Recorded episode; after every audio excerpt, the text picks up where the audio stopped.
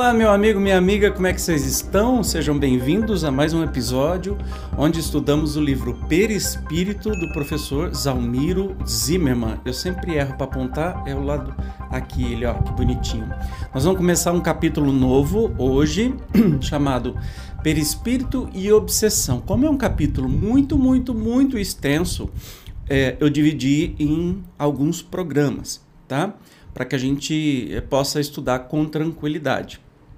É o capítulo 14, para quem quiser acompanhar. Então a gente vai fazer uma conceituação sobre obsessão e recomendo que você estude o, o tema também nas, uh, nas demais obras né, da doutrina espírita que há estudo aqui no canal. Tá bom? Então, sem demora, vamos para o estudo de hoje. A obsessão constitui um dos capítulos mais importantes do Espiritismo pois, como se sabe, inscreve-se no rol das experiências mais dolorosas do ser humano. Consiste, genericamente, na atuação ou domínio de um ou mais espíritos sobre outro, S, provocando sofrimentos mentais e, de consequência, perturbações físicas. Suas causas são sempre de ordem moral e, embora, às vezes, se nos escapem a uma melhor compreensão, seus perigosos efeitos já são bem conhecidos. Relaciona-se, comumente, com os desejos de vingança, mas pode ligar-se, também, à simples vontade de prejudicar ou a outros motivos ou circunstâncias. Nós falamos, é, falando de obsessão, é, está intimamente ligado à infelicidade, a espíritos infelizes, a experiências infelizes, a erros é, do passado, do presente. Então, a gente vai entender mais profundamente sobre isso. De qualquer forma, não deixando de considerar que a obsessão é sempre uma prova nunca um acontecimento eventual, como indica Emmanuel na obra O Consolador, impõe-se lembrar também o aviso de André Luiz de que toda obsessão tem alicerces na reciprocidade. Isso está nos domínios da mediunidade. Nessa direção, aliás, o notável instrutor nos transmite esclarecimento dos mais preciosos. Olha só que interessante. A obsessão é sinistro conúbio da mente com o desequilíbrio comum às trevas pensamos e imprimimos a existência ao objeto idealizado. A resultante visível de nossas cogitações mais íntimas denuncia a condição espiritual que nos é própria, e quantos se afinam com a natureza de nossas inclinações e desejos aproximam-se de nós, pelas amostras de nossos pensamentos, se persistimos nas esferas mais baixas da experiência humana. Os que ainda jornadeiam nas unhas da animalidade nos procuram, atraídos pelo tipo de nossos impulsos inferiores, absorvendo as substâncias mentais que emitimos e projetando brenosos elementos de que se fazem portadores. Tá, nos domínios da mediunidade. Olha só que interessante. Nós nunca, é, pela lógica, se você entende obsessão, se você entende que é muito prejudicial, pode chegar até matar uma pessoa. Se você imaginasse que essa obsessão se deve unicamente ao espírito que está obsidiando e não ao obsidiado, ou seja, não é a pessoa que está aparentemente vítima, ela é inocente, é, a gente concluiria que não existe justiça divina, certo? Porque todos estaríamos desprotegidos à mercê de algum espírito encardido, infeliz, resolver nos atormentar a vida. E não é assim. Só há obsessão quando há esta relação dos dois lados, do espírito e da pessoa. Então, por várias razões, né? E a gente vai é, entender muito mais estudando todos esses capítulos, né? Todo esse capítulo mas especialmente que um, não há vítima, tá? Quem é o obsessor hoje pode ter sido a vítima do passado. Quem é obsidiado pode ter sido o verdugo, aquele que fez mal ao espírito que está, obsess que está obsessor hoje. Entende? Falando só em outra vida. Falando de afinidade de pensamento, de intenções, né? O tal vigiai e orai para que a gente não pense, né? Como já, já demos exemplo aí, só o fato de você se imaginar matando uma pessoa já é o bastante para você se comprometer e atrair espíritos afins e até obsessores com você. Porque você não precisa concretizar o ato, já que o ato nasce sempre da nossa vontade. Então, por isso da gente ficar sempre alerta. Mas vamos continuar porque tem muita coisa interessante. Olha só. A obsessão é fenômeno dos mais complexos e, na verdade, ainda é cedo para que se alcance conclusões que digam com todos os aspectos de sua manifestação. Embora a literatura espírita já mostre importantes trabalhos a respeito, todos, de negar, vê o valor científico. Primeiro estudo sistemático da obsessão, que se conhecer, deve-se a Allan Kardec, examinando seus efeitos na prática mediúnica, constatou a existência de três tipos básicos de ocorrência: obsessão simples, fascinação e subjugação. Lembrando que isso está num estudo do livro é, dos médiums, tá? Então é, é bem interessante que você estude isso, tem aqui no canal.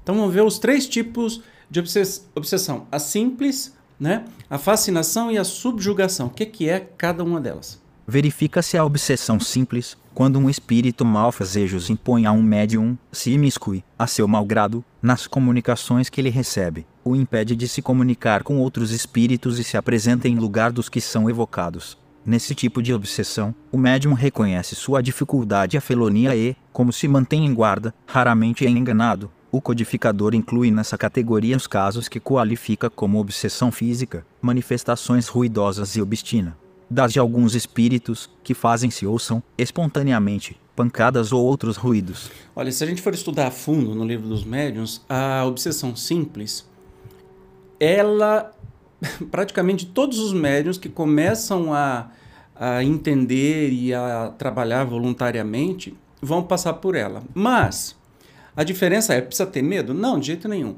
A diferença é que o médium sabe que esse espírito não é um bom espírito, né? Geralmente, na obsessão simples, os espíritos são brincalhões, fanfarrões, querem fazer perturbações. Então, se ele tem um médium de efeito físico, ele vai dar pancada, ele vai emitir ruídos, ele vai querer assustar, ele se diverte com isso. Mas necessariamente não é nenhum espírito ruim, né? Ele vai dar mensagens todas enroladas dizendo que é tal ou tal espírito e não é coisa nenhuma. Geralmente sempre usa gente muito famosa, né? Então, é, mas o médium sabe perceber, consegue perceber tran com tranquilidade que aquilo é um é uma obsessão leve. É, na verdade, é uma é uma comunicação apócrifa, uma comunicação falsa e o médium precisa disso até para saber o que, que, é isso, diferenciar das diversas comunicações. Então, por isso que precisa ter essa experiência para poder saber o que, que é verdadeiro e o que, que não é. Entende? Então, o verdadeiro médium é aquele que vai negar 10, é preferível negar 10 fatos verdadeiros do que é, aprovar ou acreditar num só falso. Kardec sempre fala isso. Então, sempre, pela lógica, né, o médium vai perceber, até pelos sentimentos, né? Espíritos bons, espíritos mais evoluídos, quando trazem a sua comunicação, trazem é, tranquilidade, perfume, né? uma sensação boa. Espíritos atormentados trazem os seus sentimentos atormentados. Mas, ó, diferencia isso de comunicações que não são nem escritas, são até psicofônicas ou faladas, que é mais comum na, nas casas espíritas quando os médiums recebem espíritos de pessoas recém-encarnadas, jovens, pessoas que não sabiam que não sabem ainda que morreram, então trazem aí o conjunto de sensações que essas pessoas estão passando, tá? A gente precisa diferenciar. O segundo tipo, agora um pouco mais pesado, e é aí começa a ser preocupante, porque isso aqui faz um estrago danado, é a fascinação, não aquela música, é o tipo de obsessão. A fascinação, muito mais grave, é caracterizada por Kardec como uma ilusão produzida pela ação direta do espírito sobre o pensamento do médium e que, de certa maneira, lhe paralisa o raciocínio. Relativamente às comunicações, explica mais. O codificador, o médium fascinado não acredita que o estejam enganando. O espírito tem a arte de lhe inspirar confiança cega, que o impede de ver o embuste e de compreender o absurdo do que escreve, ainda quando esse absurdo salte aos olhos de toda a gente. A ilusão pode mesmo ir até o ponto de o fazer achar sublime a linguagem mais ridícula. Se na obsessão simples, o obsessor não passa, seguidamente, de um inoportuno, na fascinação o espírito mostra-se perigosamente ardiloso, porquanto não pode operar a mudança e fazer-se acolhido. senão por meio da máscara que toma e de um falso aspecto de virtude. Por que isso é muito mais grave? Porque a obsessão simples são casos de obsessão, casos que o espírito quer enganar aquele médium, não é? E não consegue e vai embora.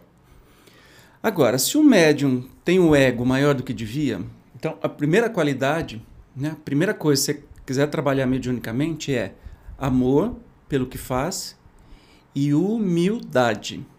Porque o ego é por onde entra a fascinação. Então, o médium, é, vamos supor que faz 10 anos que trabalha na casa espírita X, já psicografou livros, trabalhos de qualidade. Aí ele se convence que ele é o cara. Daí chegam espíritos obsessores que se fazem passar pelos seus mentores, porque assim, quando as intenções são ruins, o, o guia do médium, né, os espíritos mais iluminados que conduzem o trabalho se afastam. E sobra espaço só para os espíritos de porco virem fazer o trabalho. Aí estes espíritos obsessores convencem o médium que ele é o guia dele e falam as maiores barbaridades possíveis, inventam sobre tudo e sobre todos, acham que só eles estão certos, não admitem críticas de absolutamente ninguém, por mais idiotas e ridículas sejam suas mensagens. Sabe? Então, esse é um fenômeno de fascinação, porque o médium fica fascinado pelo espírito. Está vendo que é uma via de, de duas mãos? Se o médium tivesse humildade e amor pelo que faz, não outros interesses menos, menos dignos, ele não cairia nessa. Então precisa ter aquele sentimento no médium para que o obsessor se ligue, entende? Não tem vítima, não tem vítima. E aí comumente, comumente é isso. Esse espírito vai soltando eh, em grandes nomes, não deixa que nenhum espírito se aproxime mais daquele médium, é só ele, e vai soltando as maiores lorotas possível. Enche a boca para falar de Jesus, de Deus, de caridade, mas solta um monte de besteira, besteira histórica, besteira, se mete na política do país, se mete dando mensagens apocalípticas, datas que vão ser, vão acontecer tal coisa e tal coisa, que não sei quem vem no cavalo branco para salvar o Brasil. Sabe essas asneiras sem tamanho? Que espírito feliz não vem fazer nossa lição de casa, nem vem prever o futuro. Esses são os, os, os espíritos mais infelizes, os que querem confusão, né? Então a fascinação é muito, mas infinitamente mais perigosa é, do que a obsessão simples. Ela pode levar a uma patologia física se esse médium não mudar de atitude, que é muito pior, porque aí entra a subjugação, que é o controle até do corpo físico do médium. Isso é bem é, interessante. Finalmente, quanto à subjugação, Kardec a define como um verdadeiro jugo a que fica submetido o paciente, ao contrário do que ocorre na fascinação, em que é menor o domínio do obsessor. A subjugação é uma constrição que paralisa a vontade daquele que a sofre e o faz agir a seu mau grado, ou seja, ele não quer, esclarece o codificador, entendendo ainda que pode ela ser moral ou corporal, ou as duas, né? No primeiro caso, o subjugado é constrangido a tomar uh, resoluções muitas vezes absurdas e comprometedoras que, por uma espécie de ilusão, ele julga sensatas. Na subjugação corporal, o espírito atua sobre os órgãos materiais e provoca movimentos involuntários. Então, o que que acontece? Acontece que na subjugação a pessoa pode até perder o controle do seu próprio corpo. O espírito pode fazê-la se jogar no chão, ajoelhar, falar qualquer coisa, é, se ferir, enfim, fazer qualquer coisa. É quando a fascinação exorbita e aquele espírito tem um controle total da pessoa. Mas isso leva muito tempo e precisa de muita afinidade. E aí vira um quase vampiresco. Você não sabe quem está vivendo, né? Aquele, aquele o, o médium está encarnado com seu espírito direitinho, mas o obsessor está ali 24 horas pensando junto com ele. Então, a arma. A arma não, Deus me livre, detesto essa. A, a receita de bolo é, primeiro, amor pelo que faz sem interesses menos dignos, só pela doação, pela colaboração para o outro. 2. Humildade acima de tudo. Se você quiser ser um bom médium, tem que ser humilde, não tem que ser estrela de casa espírita. Aliás, casa espírita que tem um médium estrela, desculpa, tá errada a casa espírita. Tá tudo errado, precisa ser repensado pela diretoria o grupo de trabalho mediúnico, que é a porta da desgraça, a porta de entrada para destruir todo o trabalho. Então, ó, se isso está acontecendo na sua casa espírita, psh, abre o olho, conversa com o dirigente, porque isso é muito grave, tá? Com o desenvolvimento do espiritismo, no Brasil, principalmente, autores encarnados e desencarnados, buscando identificar aspectos particulares das ocorrências ligadas à obsessão, têm sugerido alguns esquemas classificatórios mais ou menos abrangentes e que, por vezes, se complementam. Assim, por exemplo, Carlos Toledo RZZNI, membro da Academia Brasileira de Ciências, identifica os seguintes tipos de obsessão: 1. Obsessões devidas à atração por sintonia com o plano inferior. 2. Obsessões devidas à influência recíproca de encarnados e desencarnados, obsessões bidirecionais. 3. Obsessões causadas por sugestão hipnótica durante o sono. 4. Obsessões resultantes de uma dominação telepática. 5 obsessões devidas à influência sutil, 6. Obsessões oriundas da mediunidade perturbada, 7. Obsessões surgidas da imantação pela cumplicidade ou conivência, 8. Obsessões vindas do desejo de vingança cedilha maiúsculo A, 9. Obsessões entre vivos, 10. Obsessões coletivas. Olha que interessante, isso é do livro do Carlos Toledo Rizzini, que o Zezinho não consegue ler, Evolução para o Terceiro Milênio, então, assim, meio que desmembrou as intenções né, dessas obsessões. Já os pesquisadores do Centro de Treinamento e Estudo, CTE, da, da Federação Espírita da FERGS, né, do Rio Grande do Sul, classificam os vários tipos de obsessão de acordo com os seguintes critérios técnicos. Olha que interessante. Vamos lá.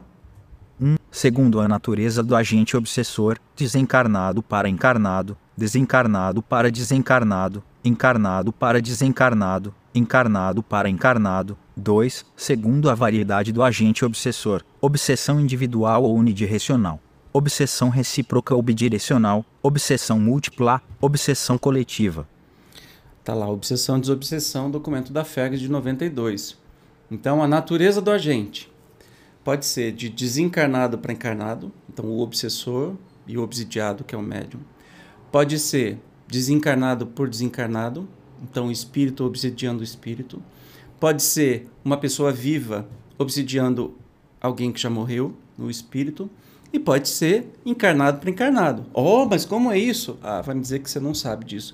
Com certeza, a gente sempre na vida acha um obsessor pega no pé, que fica em cima. Às vezes pode ser até um relacionamento tóxico, obsessivo, né? E podem ser variantes individual ou unidirecional, de um para o outro só, e recíproca ou bidirecional, dos dois, múltipla ou uma obsessão coletiva. Então, todos esses, é, estes estudos meio que destrincharam mais detalhadamente. Né? Não é, lembrando que isso não são estudos de Kardec, mas de pessoas que trabalharam e pela prática tra trazem para a gente aí esse, esse detalhamento que a gente aprende um pouco mais. Em relevante trabalho de pesquisa, Marlene Rossi Severino Nobre, presidente da Associação Médico Espírita de São Paulo, constrói, de sua vez, quadro dos mais abrangentes. Segundo a festejada autora, as obsessões podem ser de natureza anímica ou de natureza espirítica. Olha que interessante. Aí a, a doutora Marlene Nobre, maravilhosa, que já está lá do outro lado do, da vida, trabalhando incessantemente pelo Espiritismo, tenho certeza absoluta, ela nos traz aqui uma classificação de natureza anímica, ou seja, pessoal da pessoa, ou espirítica, espiritual. Então vamos lá. As de natureza anímica surgem como obsessões de efeitos inteligentes ou de efeitos físicos definem-se como de efeitoso inteligentes as seguintes ocorrências: 1. Obsessão telepática. 2. Autoobsessão. 3. Personalidade antiga cristalizada fixação mental. 4. Possessão partilhada. Parceiros no vício. Já as de efeitos físicos dizem respeito aos casos de poltergeist. Olha que interessante. Poltergeist, Zezinho, você não sabe ler em alemão. E de natureza espíritica? As de natureza espíritica comparecem, também, como sendo de efeitos inteligentes ou de efeitos físicos. Classificam-se como de efeitos inteligentes as obsessões ligadas às seguintes causas ou situações: 1. Simbioses em graus diversos. 2. Parasitose mental ou vampirismo espiritual, infecções fluídicas, fichação mental, patologias do corpo espiritual, parasitas ovoides, deformações e zoantropia, vampirismo com repercussões orgânicas, possessão, epilepsias, neuroses, etc. 3. Sintonia, prevalência do mecanismo hipnótico, fascinação, canaliza. C cedilha maiúsculo O com dominação telepática, obsessão oculta, obsessão durante o sono físico, obsessão coletiva. 4. Pensamentos sonorizados. 5 processo alérgico. Hum, me interessou esse negócio de processo alérgico aí. Mas enfim, é, está vendo como que tem muita coisa para a gente aprender? Por isso que não dá para fazer tudo numa, numa vez só, né? É, teria muito conteúdo, mas ainda a gente continua por aqui. As obsessões de efeitos físicos, como anteriormente, guardam relação com os casos de poltergeist. Poltergeist, Zezinho. Poltergeist, que é você já assistiu aquele filme Poltergeist? Se não assistiu, eu recomendo que assista, viu? Mas assista de dia, no lugar iluminado, porque você vai ficar meio doidão. Eu assisti quando eu era criança. Talvez hoje eu não teria mais medo. Mas é punk. E é assim, muito, muito próximo do que realmente acontece, as causas e tudo mais. Acho que houve inspiração da doutrina espírita para fazerem aquele filme. As elaborações precitadas servem de mostra das dificuldades existentes para uma identificação clara das múltiplas ocorrências de natureza obsessiva, dificuldades essas, ditadas, como ressaltado, pela extraordinária complexidade que moldura o tema. Considerando-se, todavia, esse notável edifício doutrinario que mestres desencarnados e pesquisadores encarnados têm sabido construir há século e meio é possível pensar, ainda, sem deixar de reconhecer a extraordinária importância dos trabalhos mencionados, num esquema taxonômico que especifique, a par dos diversos tipos, aspectos como as causas da obsessão, as suas formas de ocorrência, a adoração, os modos de atuação dos agentes obsessores, suas técnicas, as fases do processo obsessivo e os seus efeitos, como a seguir se segue. Então você vê que pelo pela complicação né, de tantas causas, é, o professor fez um esquema aqui e é isso que a gente vai estudar nos próximos programas. Dá uma olhada aqui, olha. Causas remotas, kármicas ou atuais, né? Causas de vidas antigas ou não. As formas de ocorrências, aquilo que a gente falou entre desencarnados e encarnados, entre desencarnados, lá, lá, lá, e se forem individuais, então está tudo especificado. A duração transitória, contínua, persistente intermitente, os modos de atuação à distância, aproximação, justa posição, as técnicas, técnicas persuasão, influência telepática, hipnotismo, soldadura perispíritica e infecção fluida e com seus é, demais... Ah, aqui tem uma outra imagem aqui que talvez fique até mais fácil de ver. Olha lá. Tá vendo? Então tá bem dividido. Olha que interessante os tipos, as técnicas, quais são, mas você não se preocupa com isso, porque nós vamos estudar agora tim-tim por tim-tim desse esquema. Agora não, modo dizer, no próximo programa, tá bom? Nós vamos começar estudando as causas da obsessão. Eu te espero, como sempre. Até lá. Tchau.